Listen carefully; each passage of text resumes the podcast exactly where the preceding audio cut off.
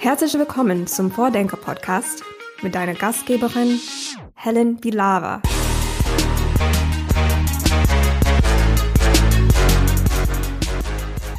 Unser Vordenker ist diesmal Jörn von Lucke, Leiter des Open Government Institute an der Zeppelin-Universität in Friedrichshafen und dort Professor für Verwaltungs- und Wirtschaftsinformatik. Wir klären die Frage, warum wir eigentlich immer noch von Amt zu Amt rennen müssen, um Services der Verwaltung zu nutzen, anstatt einfach online ein Formular auszufüllen und wir überlegen, wann sich das endlich ändern könnte. In der zweiten Hälfte sprechen wir dann über das Thema offene gesellschaftliche Innovation und über eine Toolbox, die von Doku mitentwickelt hat und die über 160 Werkzeuge für offene gesellschaftliche Innovation enthält. Ich wünsche euch viel Spaß beim Zuhören.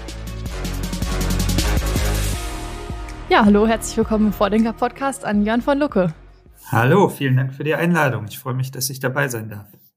Ja, Sie haben ja schon vorher gesagt, dass Sie sich besonders freuen, äh, von dem Bielefelder Projekt zu hören. Äh, da wollte ich natürlich auch kurz drauf eingehen, ähm, dass Sie ja auch äh, Bielefeld durchaus kennen.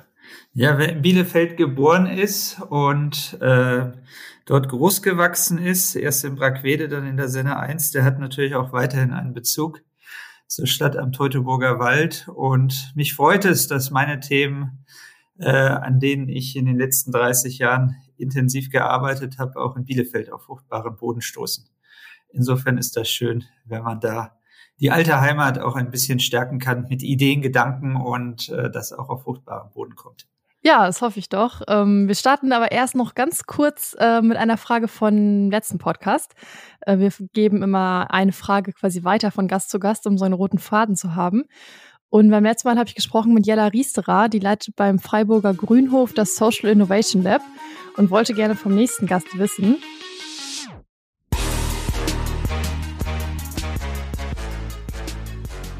Also ich finde eigentlich immer die Frage ganz schön, von was brauchen wir mehr auf der Welt? Ich möchte keine materiellen Antworten, sondern wirklich eher persönliche, menschliche, vielleicht auch strukturelle oder institutionelle. Von was brauchen wir mehr?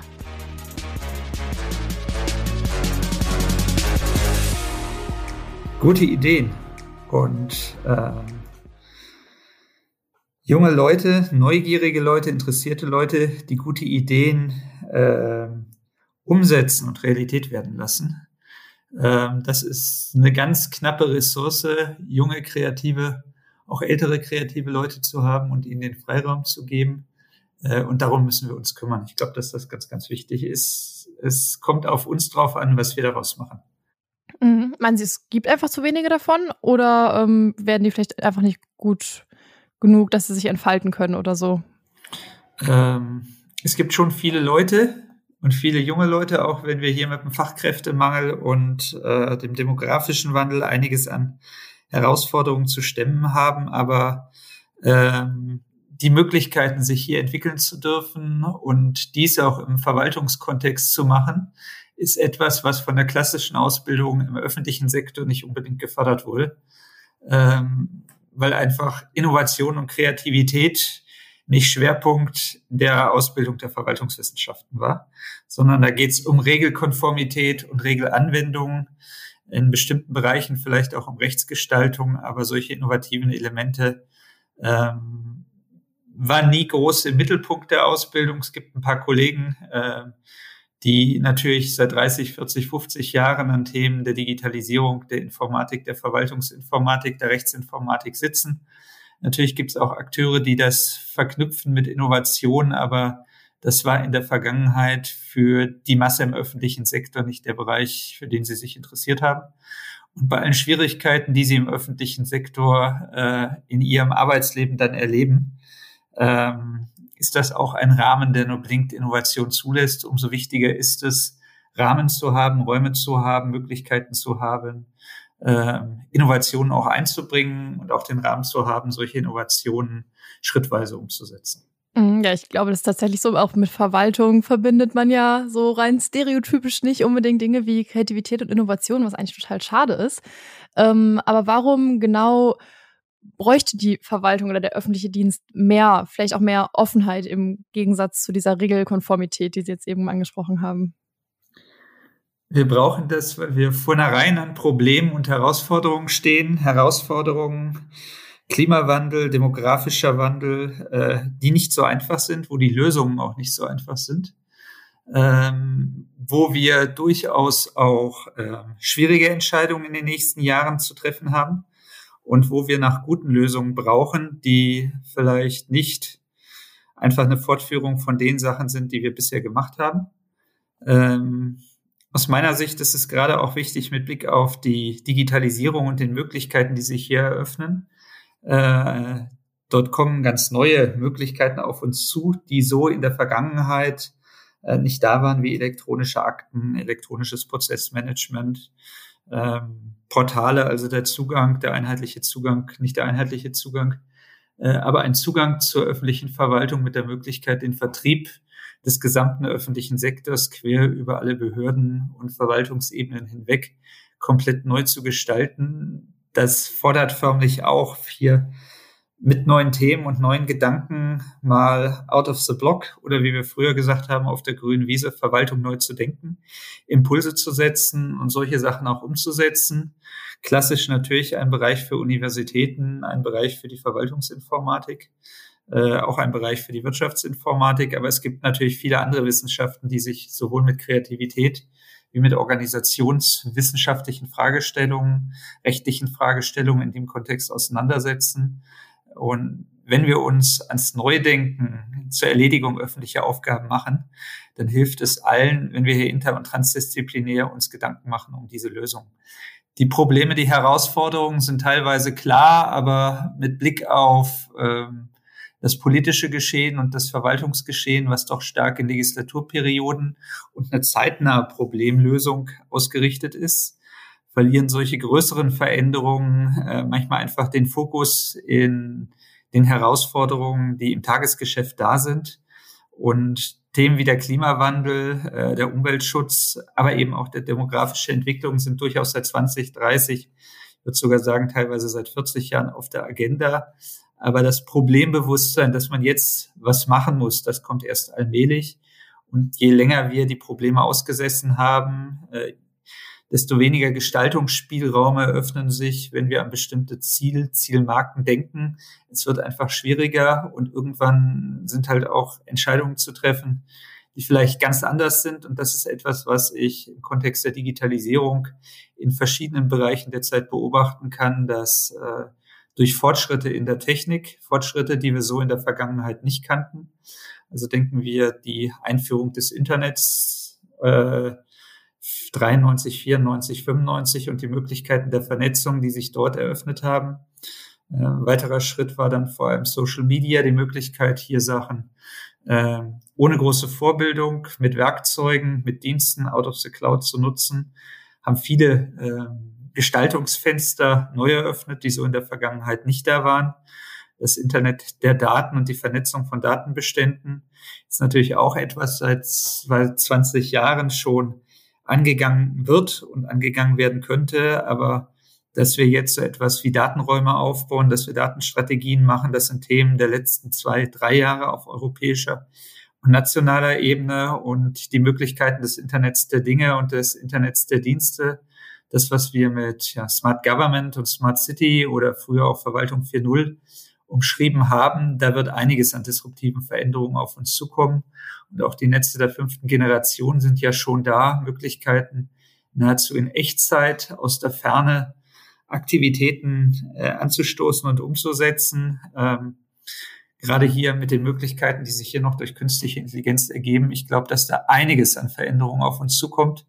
Und was die Quantentechnologien im öffentlichen Sektor in den nächsten 10, 20, 50, 100 Jahren noch bringen, können wir aus meiner Sicht derzeit noch gar nicht vorhersehen. Aber Sie sehen schon, dass allein durch eine Betrachtung der technischen Rahmenbedingungen und was das für Organisationen, was das für die öffentliche Verwaltung, was das auch für Innovation und vor allem nicht nur betrachtet auf Aufbau- und Ablauforganisation, denn im Kern geht es ja eigentlich um die Erfüllung, die wirtschaftliche und sparsame Erfüllung von öffentlichen Aufgaben bedeutet und wie ich solche Aufgaben sehr viel effizienter und effektiver zum Nutzen der Bürger und der Unternehmen, äh, der Zivilgesellschaft und äh, des Gemeinwohls einsetzen kann. Ich glaube, dass da noch viel Potenzial für Innovation und Kreativität ist. Mhm. Und das müssen wir auch brauchen und da sollten wir auch ansetzen. Ich finde es immer spannend, so darüber nachzudenken, was alles noch möglich werden kann. Wir haben jetzt Quantentechnologie angesprochen, Vernetzung, Smart City und, und, und. Aber gleichzeitig frage ich mich ja, ob wir überhaupt so die, oder ob die Verwaltung die erste Entwicklungsstufe des Internets schon überhaupt ausreichend nutzt oder vielleicht die, die zweite mit Netzwerkkommunikation, Social Media, Vernetzung und so weiter. Und mit Daten fangen wir gerade erst an. Also, so, was würden Sie denn sagen, wo die deutsche Verwaltung sich im Moment befindet, auf welcher, ja, sie, inwiefern ist sie, hängt sie der technischen Entwicklung hinterher? Wenn Sie auf das Heffler-Modell zur Entwicklung des World Wide Webs und den Möglichkeiten des öffentlichen Sektors anspielen, wo Stufe 1.0 E-Government wäre, Stufe 2.0 Open Government, Stufe 3.0 äh, Open Data oder Open Government Data, Stufe 4 Smart Government, Smart City und Stufe 5.0 Realtime Government, also Echtzeitverwaltung und sie mich wirklich fragen, wo sind wir? Und ich mal gucke, äh, was haben wir jetzt geschafft? Wo wollen wir hin? Ähm, bin ja einer der Väter der Speyerer Definition von E-Government aus dem Jahr 2000. Wir haben seit 2013 ein E-Government-Gesetz und so eine rechtliche Grundlage ist für die Verwaltung eigentlich ein wichtiges Staatssignal zu erkennen. Das ist etwas, worum wir uns kümmern müssen. Und viele der Vorgaben in diesem Gesetz für die Jahre 2020 und 2021 waren. Und wenn ich auch noch mal reflektieren möchte, äh, wir sind jetzt im Herbst äh, 2022. Das Onlinezugangsgesetz 2017 beschlossen soll bis Dezember 2022 in Recht umgesetzt werden, also dass Bürger über das Internet einen Zugang zu elektronischen Verwaltungsleistungen kriegen. Für so etwas wie einen Portalverbund aufbauen, etwas, was wir im wissenschaftlichen Bereich, ich würde mal sagen, um die Jahre 2000 bis 2008, 7, 8, 10 angedacht und vorgedacht haben, dann würde ich sagen, wir stehen eigentlich derzeit so bei 0,4, 0,5. Und wir haben noch einiges zu tun. Und ähm, das möchte ich nicht despektierlich sagen. Wir haben es hier mit einem sehr, sehr komplexen Gebilde zu tun, der öffentliche Sektor. Wir haben es hier zu tun mit einem Bund und einer Bundesverwaltung, bestehend aus mehr als 300 Bundesbehörden. Äh, oberste Bundesbehörden, obere Bundesbehörden, mittlere und untere Bundesbehörden. Wir haben es zu tun mit 16 Bundesländern, die in demselben Vierklang auch organisiert sind, in 16 Bundesländern. Wir haben es zu tun mit knapp 400 kreisfreien Städten und Landkreisen in Deutschland und darunter liegen meines Wissens gleich noch mehr als 10.000 500 kreisangehörige Städte und Gemeinden. Die, ähm, das war ein anderes Projekt, mit dem ich mich ähm, zu Beginn der 2000er auseinandergesetzt habe und wesentliche Impulse auch bringen konnte, wo wir mal im Kontext des Leicas, des Leistungskatalogs, was erbringt der öffentliche Sektor eigentlich, auch feststellten, ähm, das ist ein sehr, sehr breites Produktportfolio, was Bund, Länder und Kommunen, gegebenenfalls auch die Europäische Union uns Bürgern und Unternehmen anbieten. Wir kommen da auf mehr als 5900 Verwaltungsleistungen. Mhm. So, und wenn wir dann also mal so die Leistungen, so konkret sind das dann diese alle Dinge, die man auf dem Amt so machen kann. Irgendwie genau. sich ummelden, nicht, Ausweis verlängern und, und, und. Und davon gibt so es so viele, ja. Da gibt es eine ganze Menge. Mhm. Ähm, es gibt auch Spezialsachen, wo es einfach Sinn macht, das nicht auf der kommunalen Ebene. Ähm, Bielefeld ist jetzt ein bisschen schwieriger, weil Bielefeld eine kreisfreie Stadt ist. Aber wenn wir mal nach Werther gehen, da hätten wir die Gemeinde Werther. Ähm, ich weiß gar nicht, ob es eine Stadt ist. Also die Gemeinde Werther, gegebenenfalls Stadtwerker. Für manche Sachen ist der Landkreis Gütersloh zuständig. Für andere Sachen wiederum der Regierungsbezirk. Dann kommt das Land Nordrhein-Westfalen, äh, Behörden also, die NRW-weit tätig sind und für andere Einrichtungen sind Bundesbehörden der Zuständige. Mhm. Und das verteilt sich so, das ist natürlich breit. Das ist vielleicht auch sehr, ähm, äh, sehr auf kleine Leistungen sozusagen zugeschnitten, aber das ist die Breite und das war natürlich zu viel, auch mit Blick auf Umsetzungs-Online-Zugangsgesetz, weswegen man die Gesamtsumme gerüttelt und geschürt hat und gesagt hat, wir reduzieren das mal auf 575 Verwaltungs- Leistungsbündel, die wir bis Ende 2022 umsetzen wollen. Also, ja, das ist ja jetzt ziemlich bald und das wird ja voraussichtlich auch nicht erreicht werden. Also ziemlich sicher. Das Ziel ist aber wichtig und richtig, hier drüber mhm. nachzudenken, äh, wie wir künftig Verwaltungsleistungen erbringen wollen, gerade vor dem Hintergrund. Ähm, und das ist, glaube ich, auch nochmal ganz wichtig, dass es nicht nur darum gehen kann, alles digital umzusetzen, Und wenn ich mir das Onlinezugangsgesetz richtig ansehe, ist dort vor allem das Internet und das World Wide Web im Mittelpunkt. Mhm. Äh, in meinen Portalstudien sehe ich das ein bisschen weiter. Es macht natürlich Sinn, dass sich die öffentliche Verwaltung auf das Internet und ein elektronisches Angebot ausrichtet und konzentriert, weil es mit Abstand der äh, von den laufenden Kosten günstigste Vertriebskanal ist, der zur Verfügung steht. Ich bin aber durchaus der Meinung, und das sage ich hier, vielleicht auch im Unterschied zu vielen anderen Akteuren, die hier ebenfalls mitreden können, dass eine Verwaltung auch weiterhin über andere Vertriebskanäle für ihre Bürger erreichbar sein soll. Äh, insbesondere, weil es Zielgruppen in der Bürgerschaft gibt, die sich weigern, das Internet äh, zu nutzen, das World Wide Web zu nutzen. Warum bindet man nicht andere Vertriebskanäle über diesen elektronischen Kanal ins Gesamtsystem ein, also beispielsweise ein Callcenter oder ein Service Center, wie es in Nordrhein-Westfalen heißt, dass ich anrufen kann und wo ich am Telefon äh, sprachtelefonisch äh, Auskünfte zu meinen Anliegen kriege und wo mir der Mitarbeiter im Service Center auch fernmündlich Bescheide durchs Telefon durchgeben kann, mich informieren kann. Wenn ich ins Bürgeramt gehe, warum treffe ich nicht dort Mitarbeiter und spreche mit denen, die für mich den elektronischen Kanal nutzen und mir eben auch über den elektronischen Kanal Informationen geben, Bescheide erteilen können? Ähm, ich möchte auch weiter mit der Verwaltung schriftlich kommunizieren. Also ich erwarte auch, dass ähm, die Verwaltung künftig in der Lage ist, Briefe zu öffnen, Briefe zu lesen und mit Hilfe des elektronischen Kanals Briefe zu beantworten. Wenn wir nicht diese ganzen Vertriebskanäle separat im Sinne eines horizontalen Mehrkanalmanagement nebeneinander aufbauen, sondern über ein Portal miteinander verknüpfen die Möglichkeiten des elektronischen Kanals verknüpfen, kann ich natürlich substanziell die Vertriebskanäle miteinander verknüpfen und die laufenden Betriebskosten für alle Bereiche senken, weil wir mit Blick auf das, was wir im Hintergrund erschließen, alles an einer Stelle bündeln und ich nicht für unterschiedliche Vertriebskanäle äh, die Informationen, die Dienste, die Register an verschiedenen Stellen erschließen muss. Da steckt das eigentliche Potenzial drin und ich kann dieses natürlich auch für weitere Vertriebskanäle in der Zukunft öffnen. Ich kann das durchaus auch für verschiedene Partner öffnen. Es müssen nicht unbedingt nur öffentliche Behörden oder öffentliche Callcenter sein. Man könnte bestimmte Sachen auch mit privaten Partnern machen. Alles das würde äh, die Grundlage legen, mal das Vertriebsmodell des öffentlichen Sektors insgesamt und gerade mit Blick auf die technischen und finanziellen Möglichkeiten, die sich hier einerseits eröffnen, andererseits auch die Handlungsspielräume ein bisschen einschränken, äh, komplett neu zu denken. Ich glaube, dass mit dem Onlinezugangsgesetz wir auf diesen Weg gegangen sind und dass hier eine ganze Reihe an wichtigen Schritte schon gemacht wurden. Er soll ja auch nur den Zugang erschließen. Äh, einige Akteure haben aus meiner Sicht durchaus zu Recht, aber sehr ehrgeizig auch gesagt, wir wollen nicht nur den Zugang digital machen, wir wollen auch die digitale Prozesskette äh, verbessern, teilweise neu ausrichten.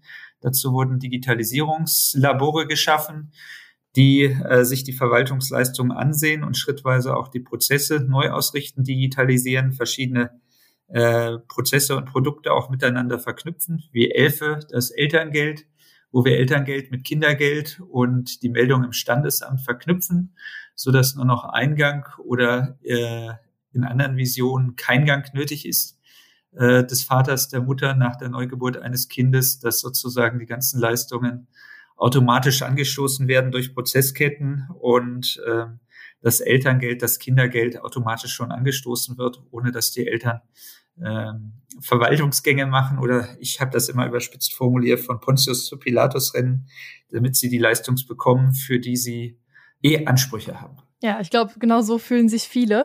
Und Sie haben zu Recht gesagt, dass es auch wichtig ist, die anderen Kanäle auch weiterhin zu haben und auch ähm, anders aufzustellen. Und auch gesagt, man darf auch nicht vielleicht zu viel verlangen und es ist ein komplexes System mit vielen Herausforderungen und, und, und.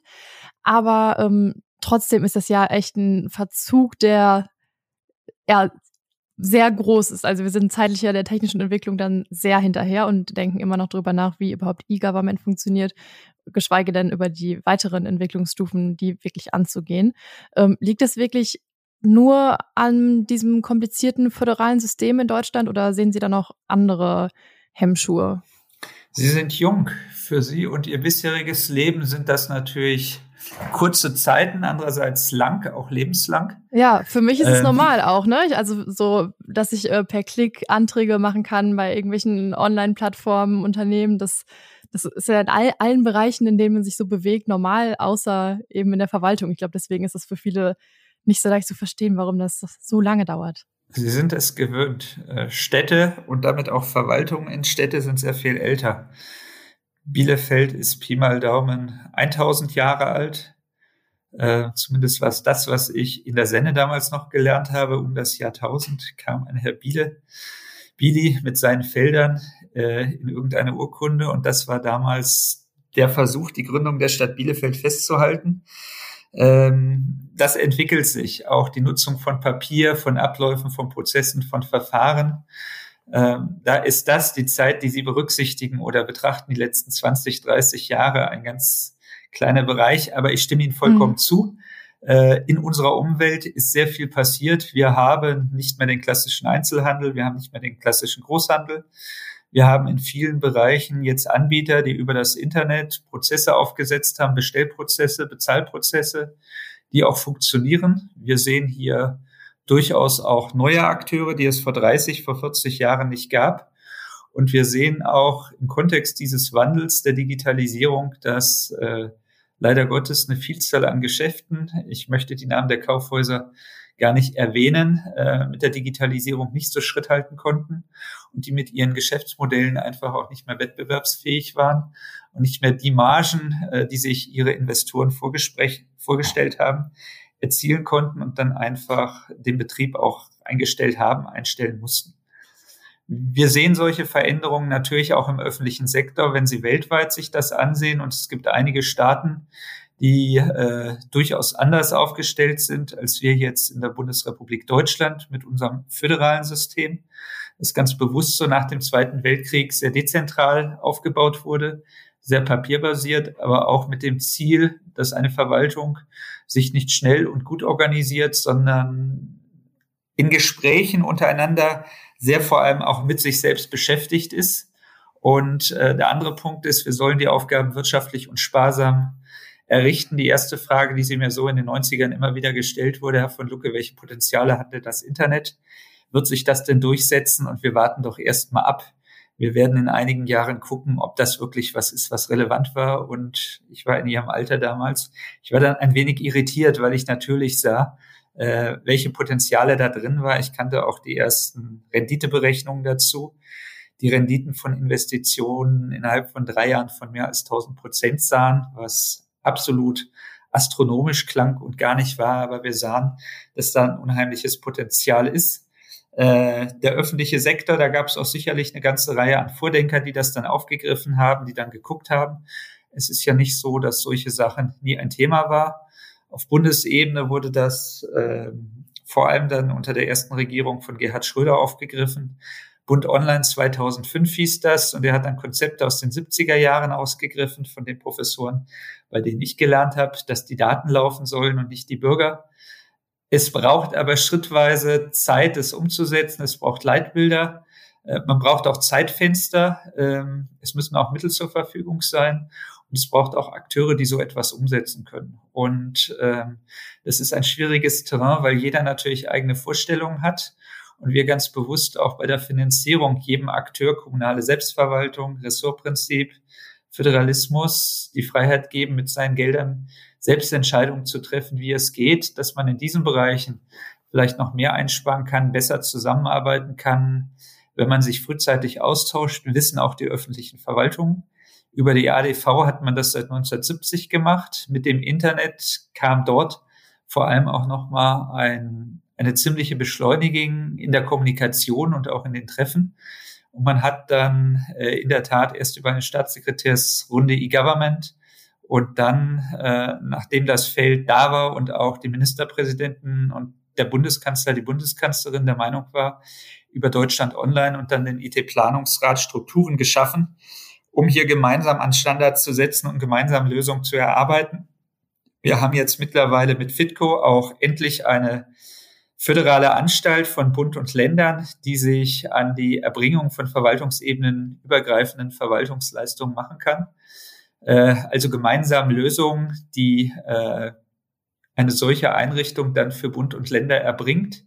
Äh, eine Reihe an Lösungen, die im Kontext Deutschland Online und IT-Planungsrat von Bund und Ländern in den letzten Jahren gearbeitet haben, werden dann auch überführt werden, aber es sind durchaus schwierige Themen. Allein das Thema Zuständigkeitsfinder, wo wir dann plötzlich 16 Lösungen hatten und unter den 16 Lösungen hatten wir drei vollkommen unterschiedliche Ansätze, brachten uns, ich glaube, nach fünf, sechs Jahren zur Erkenntnis, dass man die Sachen nicht zusammenbringen kann, weil einfach die Vorstellungen und die Bereitschaft, auf bestehende Sachen zu verzichten, bei Bund und Ländern nicht vorhanden war. Und im Ergebnis entwickelte man dann einen zentralen Zuständigkeitsfinder als Vermittlungsdienst, der mich über den zuständigen Zuständigkeitsfinder informiert, damit dieser mich über die zuständige Stelle informiert. Es klingt jetzt ein bisschen wie Realsatire. Ja. Der Behördenfinder, der seit gut zehn Jahren da ist, war der kleinste Kompromiss von Akteuren, die sehr viel Geld in eigene Lösungen reingesteckt haben und diese Lösungen auch als Kernelemente für die weitere Erbringung in ihrem jeweiligen Bundesland brauchten. Und es ist natürlich klar, dass Anforderungen in Hamburg mit Diebes in einem Stadtstaat andere sind als in einem Flächenland wie Baden-Württemberg mit Service BW oder in Bayern oder in Nordrhein-Westfalen. Nordrhein-Westfalen dominierten vor allem kommunale Ansätze und Nordrhein-Westfalen war ein Akteur, der auf eine Suchmaschine gesetzt hatte. Äh, aus Seiten der Wissenschaft war ich der Meinung, das, was wir hier eigentlich brauchen, ist ein verzeichnisbasierter Ansatz. Wir haben den an verschiedenen Stellen auch versucht zu positionieren, aber es ist eine schwierige Sache. Und ich glaube, allmählich kommt man dahinter, dass auf Basis eines verzeichnisbasierten Ansatzes wir in die Lage kommen, wirklich alle Zuständigkeiten quer über Bund, Land und Kommunen bundesweit auch sauber abzudecken. Das ist aber ein langer Erkenntnisprozess und deswegen braucht das länger.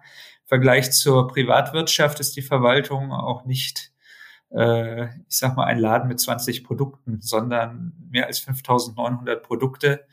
Recht kompliziert, äh, so etwas umzusetzen, ist einfach sehr viel komplexer. Alles klar, ich glaube, ich kann mir noch eine Scheibe von ihrer Gelassenheit abschneiden, da, wenn sie schon so lange da dazu forschen und schon vor 20 Jahren dazu Tipps gegeben haben. Ähm, ja, dass man da immer noch so diplomatisch drauf schaut. Das ist nötig. Äh, es ist ja wichtig, dass wir rankommen und dass wir hier auch konstruktive Lösungen gemeinsam entwickeln. Es geht ja um die Zukunft von Staat und Verwaltung und ähm, daran ist uns allen gelegen. Dann lassen Sie uns vielleicht äh, jetzt mal abseits von der konkreten Digitalisierung von ähm, Dienstleistungen und Prozessen nochmal auf die Prozesse oder auf das Ziel ähm, selber schauen, nämlich auf Open Government. Ähm, dass ja dann sozusagen der nächste Schritt wäre, dass Verwaltung sich auch öffnet und vielleicht auch einfach eine andere Rolle einnimmt, ganz anders arbeitet. Ähm, was genau würden Sie darunter verstehen? Ja, Open Government als Direktor des Open Government Instituts an der Zeppelin-Universität, äh, wo ich auch meinen Lehrstuhl für Verwaltungs- und Wirtschaftsinformatik habe, ist ein Themenfeld, was mich hier vor allem, seitdem ich in Friedrichshafen bin, sehr interessiert, nämlich die Frage, wie wir durch eine Öffnung von Staat und Verwaltung, wie wir durch ein offenes Regierungs- und Verwaltungshandel Aufgaben besser, anders, effizienter, wirtschaftlicher erledigen können. Welche Potenziale eröffnen sich, wenn man Akteure äh, von außerhalb der Verwaltung mit in Prozesse, in Abläufe, in Ideenfindung einbindet, äh, bringen. Das heißt nicht, dass die Bürger jetzt alle Aufgaben machen, ich sehe das eher als so eine weitere Entwicklungsstufe, die sich auch durch die technischen Möglichkeiten ergeben. Da geht es äh, aus meiner Sicht, und das ist der Dreiklang, der in vielen Staaten vorne ist, um mehr Transparenz durch technische Möglichkeiten wie Web 2.0 Technologien beispielsweise, um neue Formen, andere Formen der Bürgerbeteiligung, sicherlich auch über das Internet. Es geht um neue Formen der Zusammenarbeit.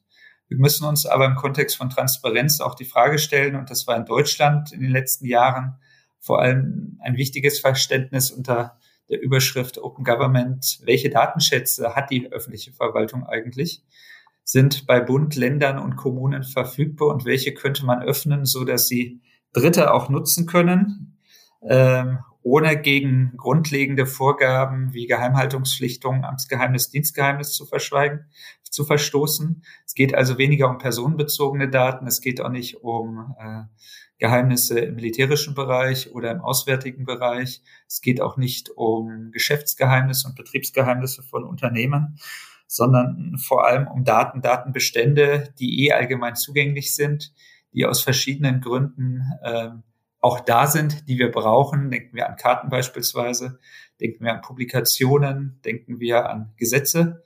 Wie kann man sie öffnen? Wie kann man daraus profitieren? Und wenn man das ein bisschen tiefer geht, Zusammenarbeit anguckt, stellen sich dahinter auch Fragen, wie kann ich eigentlich Vorhaben gemeinsam realisieren? Wie kann ich sie finanzieren? Wie kann ich Arbeitskraft vielleicht auch anders verteilen? Muss eine Behörde alles selber machen oder kann sie auch auf die Arbeitskraft, auf das intellektuelle Kapital der Bürgerschaft, der Vereine, der Wissenschaft von Unternehmen zurückgreifen äh, und welche Rahmen, Rahmenbedingungen bedarf es in dem Zusammenhang? Ähm, welches Potenzial steckt in einer Gesellschaft, wenn wir die Ergebnisse von Forschung und Wissenschaft öffnen, wenn wir uns da ähm, enger abstimmen und viele weitere Sachen, die sich hier in diesem Kontext eröffnen. Mich freut es auch, dass Deutschland mittlerweile Mitglied der oder Teilnehmer der Open Government Partnership ist und alle zwei Jahre Bund und Länder und Nordrhein-Westfalen ist da auch durchaus eifrig dabei, äh, nationale Aktionspläne zusammen mit der Zivilgesellschaft äh, besprechen, erarbeiten will, beschließen will und dann auch umsetzen will. Äh, mich freut es, dass man sich auch diesen Themen widmet. Themen, die durchaus spannend sind. Und hier denken wir an die gemeinsame Entwicklung von Software, denken wir an gemeinsame Berichtssysteme zur Erreichung von Klimazielen, äh, durchaus gemeinsam sehr viel besser vorankommt, weil wir eben auch kennen, gerade nicht nur mit Blick auf die demografischen Herausforderungen, sondern auch auf die Finanzierung, dass die öffentliche Verwaltung an der einen oder anderen Stelle äh, durchaus auf verlässliche Partner angewiesen ist. Ähm, wenn man jetzt über Open Government spricht und die Frage, warum brauchen wir das, dann wird ja oft gesagt, also so wie Sie jetzt auch gesagt haben, Transparenz, Offenheit, Beteiligung, auch so ein bisschen als Selbstzweck vielleicht, weil es auch ein, ja irgendwie demokratischer Auftrag ist, dass man als Gesellschaft erwarten kann, dass die ähm, Verwaltung Transparenz arbe äh, transparent arbeitet und BürgerInnen beteiligt. Aber wenn ich Sie richtig verstehe, würden Sie auch sagen, dass es dadurch auch einfach das Verwaltungshandeln besser wird und wir vielleicht mit den neuen Herausforderungen unserer Zeit einfach besser umgehen können oder diese Potenziale nutzen müssen. Mit Blick aufs Public Management und die Verwaltungswissenschaften haben wir Verwaltung, haben wir Behörden da zur Erfüllung öffentlicher Aufgaben. Die leiten sich aus dem öffentlichen Interesse und politischen Ziele ab. Die öffentlichen Aufgaben können von jedem Parlament, von, können von jedem Gesetzgeber, können von jeder Generation natürlich neu definiert werden. Insofern ist das Gesamtportfolio öffentlicher Aufgaben nicht statisch, sondern dynamisch. Ähm, die öffentliche Verwaltung ist aber gebeten worden, und auch das ist wichtig, diese Aufgaben so wirtschaftlich und sparsam wie möglich durchzugehen. Sie muss sich aber auch regelmäßig einer Aufgabenkritik stellen. Erfüllt sie diese Aufgaben richtig sparsam? Werden die Ziele erreicht, die da sind? Und es gibt natürlich unterschiedliche Vorstellungen und nach einem äh, Regierungswechsel auch vielleicht ganz andere Vorstellungen, was man inhaltlich machen kann. Ähm, man hat in verschiedenen Bereichen durchaus auch erkannt, dass es Grenzen gibt, Grenzen in der Aufgabenwahrnehmung, auch Grenzen, was man machen kann. Staat und Verwaltung können sich nicht um alles kümmern, sie können nicht alle Aufgaben machen. Äh, das geht aus verschiedenen Gründen nicht. Und hier eine Fokussierung auf die Sachen, die machbar sind und eine Übertragung bestimmter Aufgaben an Akteure, die vielleicht besser solche Aufgaben wahrnehmen können, also eine Rückbesinnung vielleicht auch auf Staat und Verwaltung als Gewährleistungsträger, dass gewisse Sachen da sind. Das können wir seit 40, 50, 60 Jahren in verschiedenen Bereichen beobachten, ähm, dass die Müllabfuhr nicht mehr ähm, das Abfallamt macht, sondern dass man das ausgelagert hat an Unternehmen, ist so ein schönes Beispiel. Das finden wir in ganz verschiedenen Bereichen. Und früher war es eigentlich nicht möglich, weil Bürger sich kaum äh, in solchen Strukturen, papierbasierten Strukturen organisieren konnten, vielleicht über Parteien, vielleicht über Bürgerinitiativen, Bürgervereinigungen. Aber durch die Digitalisierung, durch die Vernetzung habe ich natürlich ganz neue Möglichkeiten, ähm, Zivilgesellschaft zu leben, Sachen zu entwickeln, äh, Vereine zu entwickeln, die anders zusammenarbeiten, die anders wirken und die vielleicht Aufgaben auch besser erfüllen können, als das die öffentliche Verwaltung in ihrer ganzen Vielfalt kann. Und solche Sachen sollte man sich näher ansehen. Und wenn das langfristig überzeugt, sollte man hier auch so, solche Ansätze setzen. Und was für Aufgaben sind das? Gibt es da bestimmte Themenbereiche, für das sich das besonders gut eignet oder auch Grenzen? Es gibt eine ganze Reihe an Themenfelder, ähm, die in Frage kommen. Für uns in Deutschland ist ja auch Subsidiaritätsprinzip wichtig. Äh, der Staat muss nicht alles machen. Wir gucken erstmal, dass wir Probleme auf Ebene der kleinsten Einheit lösen. Die allerkleinste Einheit ist die Familie. Dann ist es die Nachbarschaft. Dann ist es, äh, ja, ähm, sind es Vereine, ähm, die Kirchen, die früher sicherlich viele Aufgaben auch wahrgenommen haben und andere Vereine, Verbände, Strukturen. Erst dann guckt man nach der Gemeinde, äh, dem Landkreis, äh, dem Regierungsbezirk, dem Land, dem Bund, der EU, je nachdem, welche Aufgabe das ist und wie komplex das ist. Bestimmte Sachen äh, organisieren sich einfach besser mit den Leuten vor Ort, äh, ohne dass man irgendwelche ähm, Entscheidungen oder Mittel oder Maßnahmen äh, aus der Landeshauptstadt, aus der Bundeshauptstadt, äh, aus Brüssel abwartet. Ähm, andere Aufgaben sind einfach so komplex. Ähm, die Klassiker sind Verteidigung, sind Außenpolitik, derzeit ist es auch Arbeitslosigkeit und Arbeitslosenversicherung, Rentenversicherung, dass man solche Sachen auf nationaler Ebene macht. Also äh, für die Sachen vor Ort sind es eher kleinere Sachen. Ähm, Stärkung des Miteinander, Unterstützung in der Pandemie. Wir haben da ja einiges erlebt in den Jahren. Äh, auch im Innovationsbereich äh, sollte man auch auf lokale Netzwerke setzen. Äh, gerade im Kontext von Städten sehen wir ja, dass äh, viel historisch bedingt ist, auch aus der historischen Entwicklung. Und äh, nicht in jeder Stadt läuft die Entwicklung gleich, sondern jede Stadt äh, hat eigene Entwicklungen, hat eigene Netzwerke, hat eigene Vereine. Äh, eine Entscheidung wie in Bielefeld, eine Universität zu gründen und Leute dann zu holen, die dann auch aufzubauen, verändert natürlich die Rahmenbedingungen im Vergleich beispielsweise zu Nachbarstädten wie Herford oder Gütersloh, die eben nicht in den Genuss einer Universität damals gekommen sind, mit allen Konsequenzen, dass sie äh, bestimmte Leute holen, die dann dort auch bleiben und wirken und ähm, auch Spuren hinterlassen und dadurch zur Entwicklung und Weiterentwicklung von Stadt und Region auch weitertragen. Mhm. Und was für Abstufungen oder vielleicht auch Formen der Zusammenarbeit gibt es da so? Oder haben Sie ein paar Beispiele? Weil ich kann mir vorstellen, die Müllabfuhr, die ist irgendwie beauftragt, die wird dafür bezahlt, die muss äh, regelmäßig kommen. Wenn ich mit einem Verein ehrenamtlich zusammenarbeite, dann ist es vielleicht ein bisschen unstrukturierter, offener. Eine ganz breite Bürgerbeteiligung ist vielleicht noch eine Stufe offener. Also was, was kennen Sie da so für gute Beispiele? Prinzip geht es um ganz unterschiedliche Formen von gesellschaftlicher Innovation, vielleicht auch sozialer Innovation. Und das ist eine breite Palette, so breit wie das Leben auch ist. Ähm, Akteure setzen sich aus ganz unterschiedlichen Bereichen zusammen. Ähm, etwas, was bei uns in Deutschland äh, überwiegend von privaten Akteuren, von Unternehmern wahrgenommen wird, ist die Information der Öffentlichkeit, das Pressewesen. Äh, wir hatten nach 1945 äh, bei Rundfunk und Fernsehen, ich glaube bis 1982, 83 auf den öffentlichen Rundfunk gesetzt, weil einfach die Kosten für den Betrieb von solchen Sendern durchaus teuer und komplex waren. Wir sind dann aber äh, zusehend auch in eine Privatisierung des Rundfunks eingestiegen und mittlerweile haben wir durch das Internet, durch die technischen Möglichkeiten nochmal ganz andere Formen, auch digital Radiosendungen, Podcasts zu produzieren, Sachen zu produzieren, äh, wo wir auch aufgrund der technischen Entwicklung äh, im Kontext von Information der Öffentlichkeit viele unterschiedliche Wege tun, die insgesamt alle natürlich dazu beitragen, die Bevölkerung zu informieren, die Bevölkerung zu bilden und, und, und, und. Es gibt unterschiedliche, in vielen Bereichen ganz unterschiedliche Ansätze und ich stimme Ihnen vollkommen zu dass das Engagement unterschiedlich ist, dass die Aufgaben unterschiedlich sind. Ähm, bestimmte Sachen sind so wichtig, dass man das auch lange strukturiert hat, also die Qualität von Bildung beispielsweise.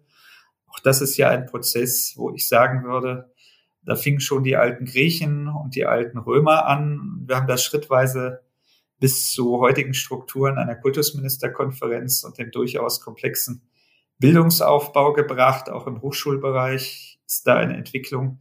Und auch da gibt es öffentliche Akteure, da gibt es private Akteure, die dabei sind. Wichtig ist Qualitätssicherungsmaßnahmen, äh, das alles zu machen, das alles aufzubauen. Das muss in dem Zusammenhang erwähnt werden.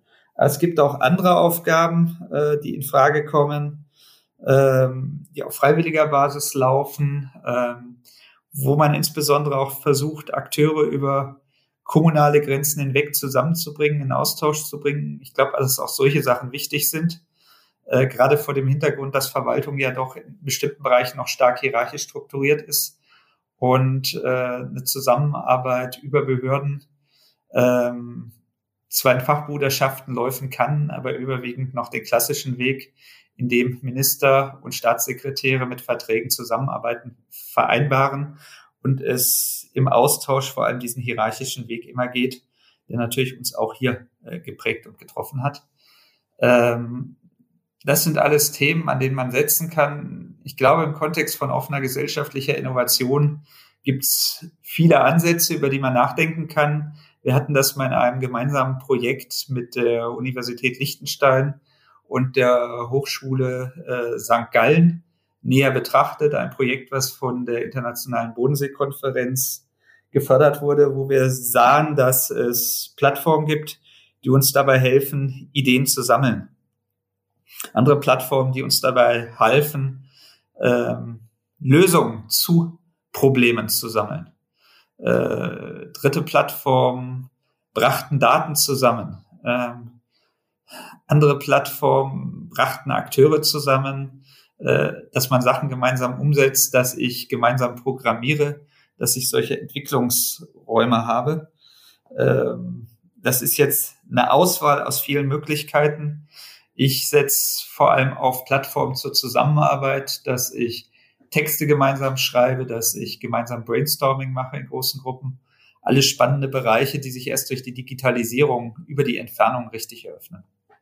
Das ist die Open Societal Innovation Toolbox, auf die Sie jetzt ähm, ansprechen, richtig? Genau, die Tourse.org, die wir in dem Zusammenhang entwickelt haben und die wir am Lehrstuhl jetzt auch weiterführen. Eine Übersicht mit mehr als 160 Werkzeugen für offene gesellschaftliche Innovation aber auch eine Übersicht mit vielen Fallbeispielen aus der Bodenseeregion. Da kommen wir einfach her, wo wir einfach geguckt haben, was gibt es denn an spannenden Umsetzungen in den Bereichen, um im Sinne von ja, Wissenstransfer den Akteuren rund um den See in Deutschland, Österreich, der Schweiz und Liechtenstein Anregungen zu geben, was sie machen könnten. Und wir haben auch Innovationslabore mal zusammengetragen. Das war zu einer Zeit, als das Thema anfing sich zu entwickeln, als äh, einige Akteure das mehr noch im Kontext von Social Innovation setzten, wo man auch erst begann, über Geschäftsmodelle von solchen Innovationslaboren nachzudenken. Teilweise waren es einfach Akteure, die während oder nach ihres Studiums an solchen Themen saßen und äh, die Refinanzierung spielte am Anfang noch nicht so eine große Rolle, die ist aber natürlich wichtig, Leute, die Innovationslabore betreiben, müssen von ihrer Tätigkeit aus meiner Sicht auch leben können. Und für solche Sachen brauchen wir eben dann auch nachhaltige Geschäftsmodelle, um die Leute dauerhaft bei der Stange zu halten. Mhm. Bei, diesen, bei dieser Sammlung von Werkzeugen, ich habe mich auch mal durchgescrollt, da ist ja wirklich ganz viel auch unterschiedliches dabei und es gibt sind teilweise Open Source Tools wie zum Beispiel OpenStreetMap, aber auch ähm, Dinge wie Google Drive. Und da habe ich mich gefragt, ob Tools für offene Prozesse vielleicht nicht zwingend auch selbst offen sein müssen oder ähm, ja, warum da so eine so unterschiedliche Tools auch aufgeführt werden. Uns geht es um offene gesellschaftliche Innovation und die kann mit offenen wie mit geschlossenen Werkzeugen erfolgen. Mhm. Äh, Offenheit äh, ist zu begrüßen, wenn das geht, auch wenn es ein Geschäftsmodell gibt, so eine Software offen zur Verfügung zu stellen mit offenem Quellcode und Rückgriff auf offene Standards und offene Schnittstellen. Es gibt aber durchaus auch Unternehmen, die andere Geschäftsmodelle verfolgen, die sagen, wir haben hier eine gute Lösung, wir müssen davon aber leben und wir setzen auf geschlossene Lösungen.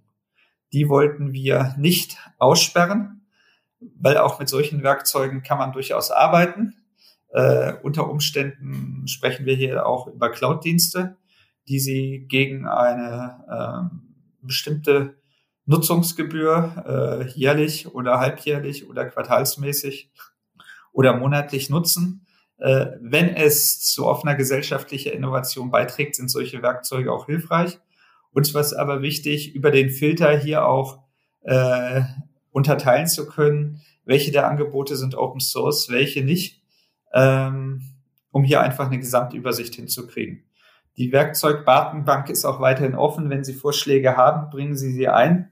Wir würden weitere Sachen dann einbringen, weil wir der Meinung sind, der Wissenstransfer ist hier im Mittelpunkt und ein freier Zugang zu so einer Übersicht ist sehr, sehr wichtig. Ja, wir können direkt die ähm, Open Innovation Plattform von der Open Innovation City noch mit aufführen.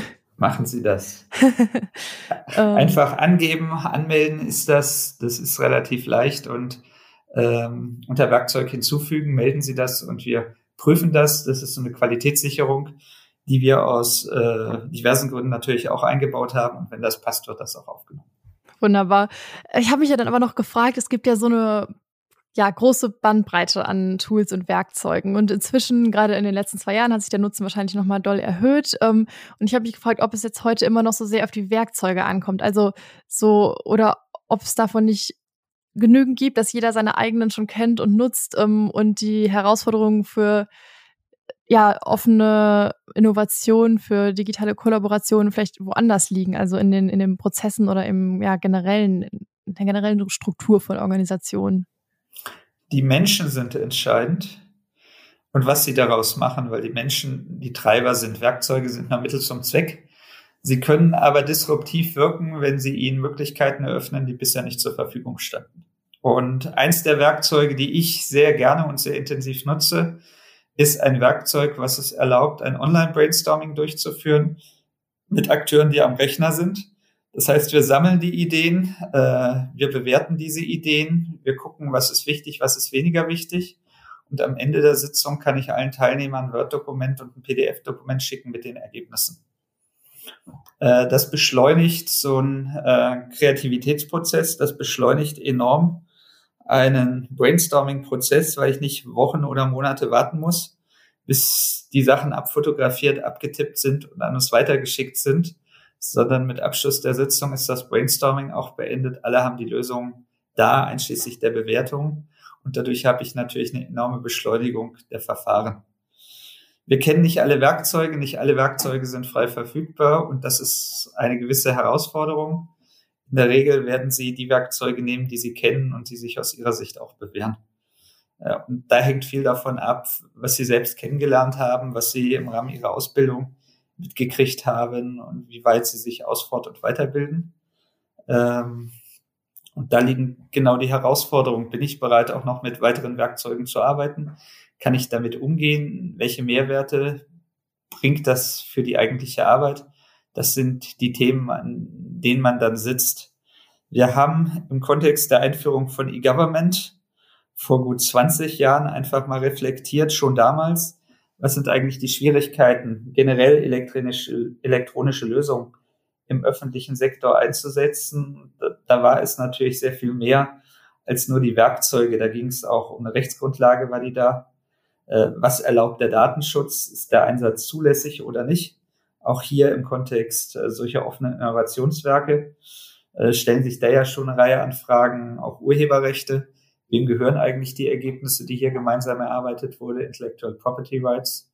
Wie gehe ich damit um? Und der offene Ansatz eröffnet hier ja auch ganz neue Möglichkeiten, dass man äh, auf Urheberrechte teilweise sogar verzichtet und das als Gemeingut quasi in eine Allmende gibt. Ähm, interessant gab es natürlich auch schon in der Vergangenheit. Ähm, einige Akteure fragen sich aber, wo liegt denn da der Mehrwert? Äh, ich sehe da große Mehrwerte, wenn man so etwas denkt, weil man dann ja auch im Sinne von Open Access sehr viel schneller mit den Lösungen arbeiten kann. Ähm, dahinter stecken auch ganz simple Managementfragen, nämlich nach Aufbau- und Ablauforganisation, nach Personal, nach finanziellen Ressourcen, äh, die solche Prozesse fördern oder behindern, behindern dann, wenn sie nicht im angemessenen Umfang zur Erledigung des jeweiligen Falls zur Verfügung stehen. Ähm, es kann an Strukturen liegen, dass die Aufbauorganisation nicht in der Lage ist, äh, mit solchen Lösungen umzugehen, weil sie nicht die Denkräume, Zeiträume, Spielräume und Gestaltungsräume hat, äh, sich mit neuen Lösungen angemessen auseinanderzusetzen. Es kann auch einfach an, ja, an einer gewissen Achtung vor Veränderungen sein, dass man bestimmte Sachen nicht ändern will. Äh, es kann Respekt sein, es kann auch einfach Sorge sein, dass wenn ich da was Neues mache, viele andere Sachen zerstöre.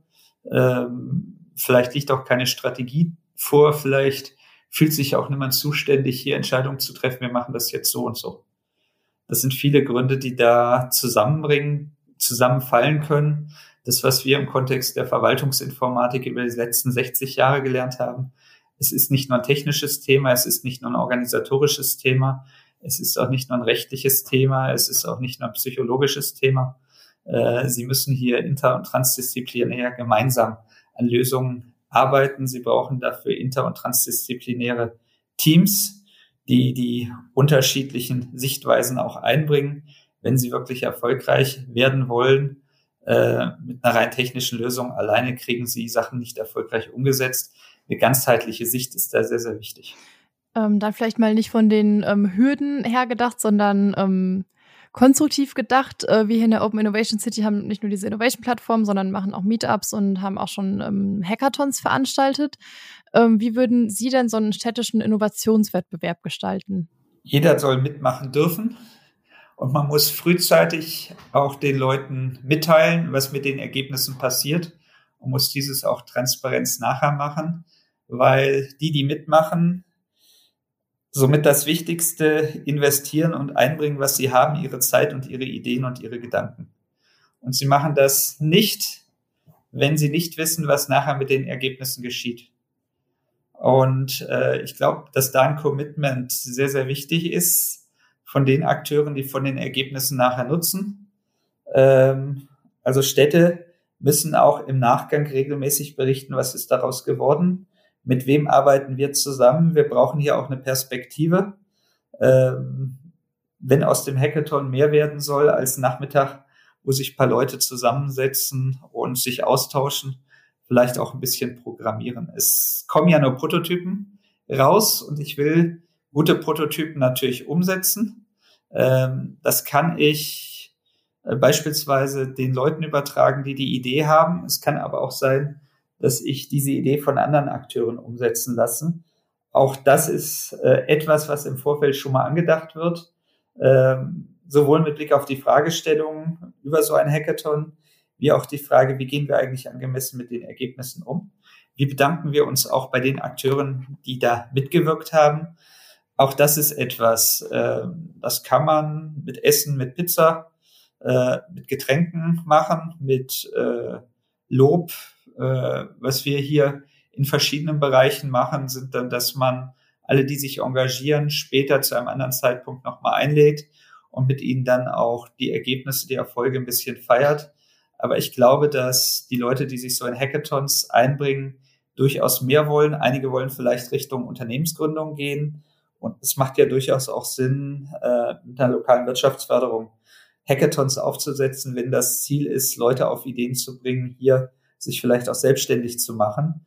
Das wäre aber eine ganz andere Ausrichtung als, ich sag mal, ein Hackathon, wo es darum geht, Ideen für die kommunale Weiterentwicklung, äh, für die kommunale Zivilgesellschaft oder für eine bessere Erledigung öffentlicher Aufgaben zu gewinnen. Wo genau würden Sie da den Unterschied sehen? Also was wäre dann anders bei so einem Wettbewerb für offene gesellschaftliche Innovation im Gegensatz zu wirtschaftlichen Wettbewerben?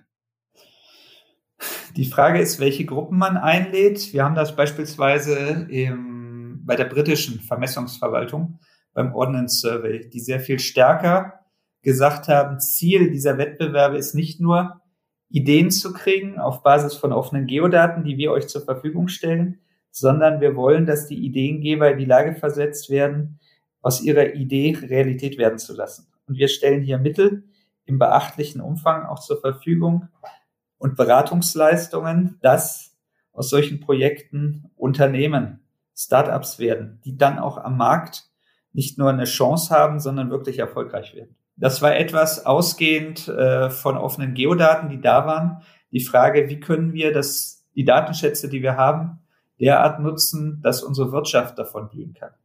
Und dann ist das Thema, ich sag mal, Daten- und wirtschaftsgetrieben.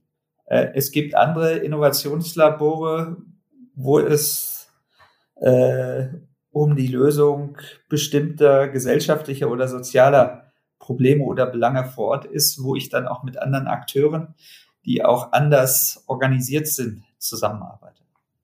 Vielleicht können wir in dem Zusammenhang ähm, noch mal kurz auf das Projekt der T-City eingehen. Das war ja ähm, zusammen mit der Telekom in Friedrichshafen. Ähm, und wenn ich es richtig sehe, ist es schon im August 2007 angelaufen. Ähm, können Sie noch ähm, kurz beschreiben, was war das für ein Projekt und wie würden Sie heute darauf blicken?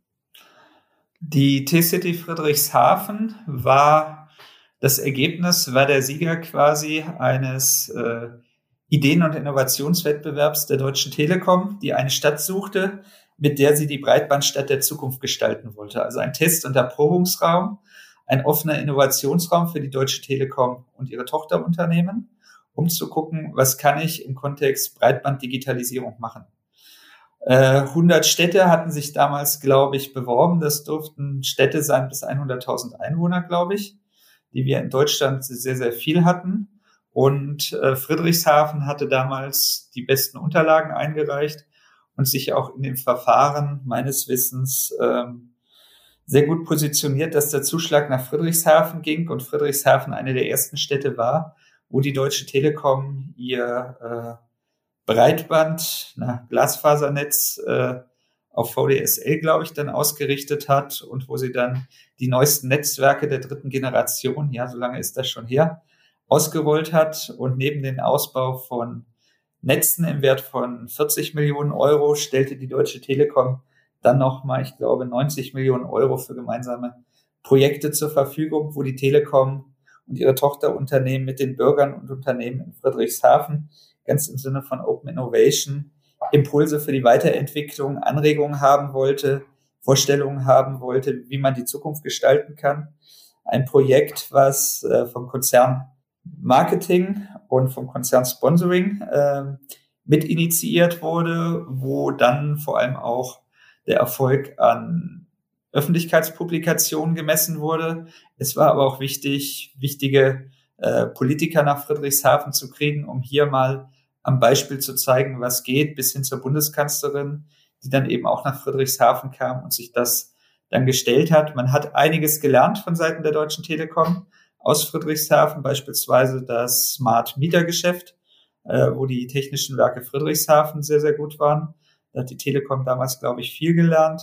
Umgekehrt stellten die Akteure auch fest, äh, dass äh, Open Innovation mehr ist, als nur mit der Telekom über Innovation zu reden. Und dass man hier äh, sehr viel anders, sehr viel offener auf, über Innovation auch reden muss. Ich bin erst 2009 äh, nach Friedrichshafen gekommen, nachdem das Projekt schon zwei Jahre lief. Und äh, an der Universität, an der lokalen Universität, eine private Universität, der Zeppelin-Universität, ein Institut eingeworben wurde, das damalige Telekom Institute for Connected Cities wo ich dann die Ehre hatte, den Lehrstuhl zu besetzen, wo ich dann mit der Telekom und der Stadt mich um Themen der Verwaltungsmodernisierung und vor allem der Offenheit gekümmert habe. Und daraus haben wir Themen angestoßen und dann auch aufbereitet wie Open Government, wie Open Data, äh, wie offene Formen der Zusammenarbeit, äh, Themen, die wir bis hin zu Lehrbüchern, die ich jetzt gemacht habe, aber auch die Teilnahme der Open Government Partnership, äh, sicherlich von Friedrichshafen auch ganz wesentliche Akzente setzen konnten. Ähm, das ist wichtig. Die Zusammenarbeit war zunächst erst auf fünf Jahre befristet, 2007 bis 2012. Beide Seiten haben dann noch äh, Projekte weitergemacht, die sind dann aber ausgelaufen und die Telekom hat sich zurückgezogen und auch die Stadt Friedrichshafen hat sich dann zurückgezogen, hat das Tochterunternehmen, was die ganzen digitalen Leistungen erbracht hat, mit einem einstimmigen Gemeinderatsbeschluss dann auch liquidiert. Und es brauchte eine ganze Zeit, bis das Thema der Digitalisierung in Friedrichshafen wieder auf der Agenda ist. Wir haben mittlerweile ein Amt für Digitalisierung und Smart City. Wir haben hier jetzt auch neue andere Mitarbeiter, die sich um diese Themen kümmern. Und das sind durchaus auch Themen, äh, die für Friedrichshafen natürlich heute auch wieder Themen sind. Äh, ist einiges auch angestoßen worden. Die Telekom hat einiges mitgenommen. Hier in der Bürgerschaft wurde einiges mitgenommen. Und wenn wir uns den politischen Rahmen ansehen, dann spielen Themen wie Transparenz und Bürgerbeteiligung in Friedrichshafen auch unter digitalen Gesichtspunkten bis hin zu sagsdoch.de äh, weiter wichtige Rollen. Also auch da sind Änderungen eingetreten über die letzten 10, 12 Jahre. Wir haben hier in NRW mit Ahaus und der Firma Tobit Labs auch so ein Beispiel für eine ja primär konzerngetriebene Smart City. Ähm, wo würden Sie da die Chancen und Risiken sehen? Ich habe das mal in anderer Sicht betrachtet. Die Frage ist sozusagen, wer trifft letztendlich die Entscheidungen und ist es eine unternehmensgesteuerte Digitalstadt? Ist es eine, ich sag mal, zentral gesteuerte Digitalstadt, mehr so Richtung Singapur? Wo alles zentral äh, über die ganze Nation gemacht wird? Ist es eher dezentral vom Oberbürgermeister gesteuert und von der Stadt oder ist es eher ein offener Ansatz, der von der Wirtschaft, von Vertretern der Zivilgesellschaft gesteuert sind? Die große Sorge, die ich habe, ist, ich sage es ganz offen, ähm, durch die digitalen Möglichkeiten entwickeln sich dort Strukturen, dass äh, einzelne Akteure in eine zu starke Position kommen und Entscheidungen treffen, unter der viele andere, insbesondere der Bürger, dann leiden, weil sie einfach unterschiedliche Entscheidungsinteressen haben. Natürlich sind die Interessen eines Unternehmens unternehmensgesteuert.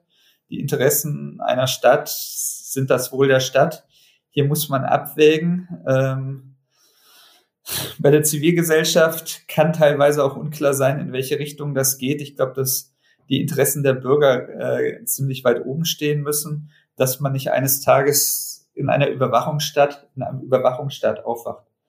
Insofern ist es schwierig zu sagen, welches der richtige Weg ist. Ich sehe durchaus Wege zu dystopischen Entwicklungen und plädiere dafür, dass man Bürger sehr viel stärker in die Verantwortung und in die Gestaltung der digitalen Zukunft ihrer Stadt, ihrer Region nimmt. Wir brauchen die Bürger im Kontext von Co-Design und Co-Produktion. Wir brauchen sie als Impulsgeber, wir brauchen sie auch als äh, Korrektive, wenn sich Sachen anders entwickeln als gedacht. Äh, ich glaube, dass das ist ganz wichtig. Entscheidend ist vor allem, dass natürlich auch die gewählten Gremien, ganz im Sinne von digitaler Souveränität, entscheiden können, mit welchem Dienstleister sie wann und in welchen Projekten zusammenarbeiten können. Und sie müssen auch jederzeit jeden Dienstleister auswechseln können auch das ist etwas, was wir nach und nach erst lernen konnten und lernen mussten. Ja, und der andere interessante Aspekt, der auch für viele andere Städte interessant ist von diesem Projekt, ist ja dieses Problem, dass nach Leuchtturmprojekten dann vieles erstmal versandet oder dass es häufig passiert oder häufig befürchtet wird. Ähm, das scheint dann ja auch da so gewesen zu sein, wenn es erstmal ruhiger wurde und dann ein bisschen gedauert hat, bis das Thema wieder auf die Agenda kam in Friedrichshafen. Ähm, was würden Sie sagen, wie sich das verhindern lässt, dass nach so einem starken Projekt erstmal die Luft raus ist und erstmal alles vorbei ist? Wichtig ist Öffentlichkeitsarbeit, ein Wissenstransfer nach Projektende und dieses Problem, dass die Mittel zeitlich begrenzt sind, wird Überraschung, Überraschung noch viele smarte Städte ereilen.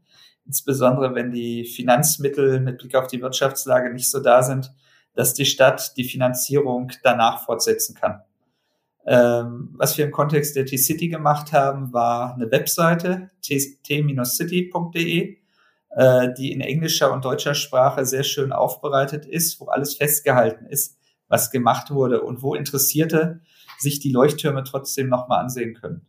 Äh, die Deutsche Telekom hat einige der Produkte meines Wissens auch noch in ihrer Angebotspipeline. Ähm, andere Sachen hat sich die Deutsche Telekom zurückgezogen und dann hat die Stadt Friedrichshafen andere Anbieter gesucht, die mit ihnen solche Sachen umsetzen. Auch das ist natürlich eine wichtige Sache und einige Sachen laufen weiterhin. Also Schönste in der Stadt ist, wenn Sie einen Termin im Bürgeramt haben, können Sie den seit Jahren schon elektronisch organisieren und äh, Sie warten, wenn Sie Glück haben, ein, zwei Stunden und dann haben Sie den Termin schon wenn Sie in der nächsten Woche Termine haben wollen, ist in der Regel ausreichend Platz. Äh, die 115 läuft weiter zusammen mit dem äh, Landratsamt, also ein Callcenter, äh, wo Sie anrufen können, wenn Sie Fragen zur Verwaltung haben. Auch das ist eine konstruktive Sache. Die Bürgerbeteiligungsplattform und das Anliegenmanagement sag's doch, hat jetzt einen anderen Dienstleister. Das sind schöne Sachen, die da sind. Wichtig ist hier, die handelnden Akteure davon zu überzeugen, warum Investitionen wichtig sind und warum eine Stadt gerade mit Blick auf die Veränderungen, die kommen, hier auch handlungs- und gestaltungsfähig fähig sein muss. Äh, das ist dann sicherlich auch eine Frage, inwieweit die kommunalen Dienstleister hier auch ihre Rollen übernehmen, äh, übernehmen können in diesen Themenbereichen auch da sind. Da werden wir auch im Kontext des Nachgangs sowohl des OZGs wie auch äh, der Smart City Aktivitäten gucken müssen, welche Dienstleister werden die Open Source Lösungen anbieten, äh, cloud-basiert anbieten, um so dauerhaft die Betriebskosten auf ein überschaubares Maß zu halten. Äh, das sind dann wirtschaftliche Herausforderungen, wo jetzt auch schon Genossenschaften gegründet werden, um hier so einen Betrieb dauerhaft sicherzustellen. Äh, das ist teilweise auch wirklich neues Geschäft, auch für die etablierten kommunalen IT-Dienstleister, Landes-IT-Dienstleister und auch Bundes-IT-Dienstleister, ähm, wo wir gucken müssen, inwieweit die das Geschäft auch übernehmen oder inwieweit hier jetzt private Akteure in das Spiel reinkommen, äh, da die Preise für den dauerhaften Betrieb von IT äh, durchaus auch explodieren, ist ja auf der anderen Seite auch das Thema der IT-Konsolidierung ein ganz, ganz wichtiges Thema, wenn wir über IT-Governance im öffentlichen Sektor derzeit sprechen. Alles klar, also vieles zu bedenken, wenn man möchte, dass Projekte langfristig wirken. Ähm, Sie dürfen dann jetzt zum Abschluss auch noch ein bisschen langfristiger wirken und mir noch eine Frage mitgeben, die ich dann im nächsten Podcast zur Einleitung stelle. Eine Frage. Wie stellen wir sicher, dass die Impulse aus der Zivilgesellschaft von der Verwaltung nicht nur wahrgenommen werden, sondern auch betrachtet werden abgewogen werden und konstruktiv umgesetzt werden. Äh, wie stellt die Verwaltung sicher, dass gute Sachen auch dauerhaft aufrechterhalten werden und dass die Ideengeber auch angemessen von ihren Ideen profitieren, mit ihren Ideen sozusagen auch durchaus dauerhaft ihren Lebensalltag bestreiten können. Mhm, ja, finde ich sehr interessant und sehr relevant ähm, und passt gut zu vielen Themen, die wir heute behandelt haben. Äh, ja, ich sage Dankeschön. Ähm, das war sehr spannend. Es waren auf jeden Fall viele wertvolle Impulse auch für uns als Open Innovation City. Und ich bedanke mich, dass Sie mir die Zeiträume hier eröffnet haben, auch ein paar meiner Gedanken äh, nach Bielefeld zu bringen und an alle Zuhörer da draußen an den Empfangsgeräten. Ich sage Danke auch an alle Zuhörerinnen und Zuhörer und ähm, ja, lasst uns wie immer gerne Bewertung, Kommentare, Feedback da, abonniert uns gerne und hier noch ein Hinweis, das ist die letzte Folge für dieses Jahr. Wir hören uns wieder am 12. Januar. Bis dahin machen wir eine kleine Weihnachtspause. Ich wünsche allen einen guten Rutsch ins neue Jahr, schöne Weihnachten, eine entspannte Zeit und freue mich auf die Folgen im nächsten Jahr. Bis dahin.